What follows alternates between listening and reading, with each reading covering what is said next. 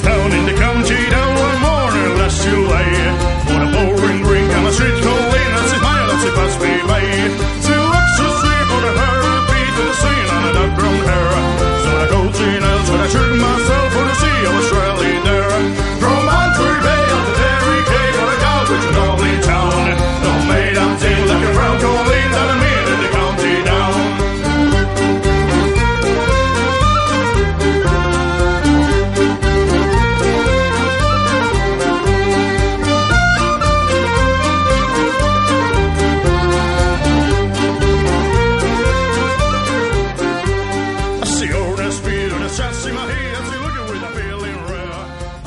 This is idle, if us are.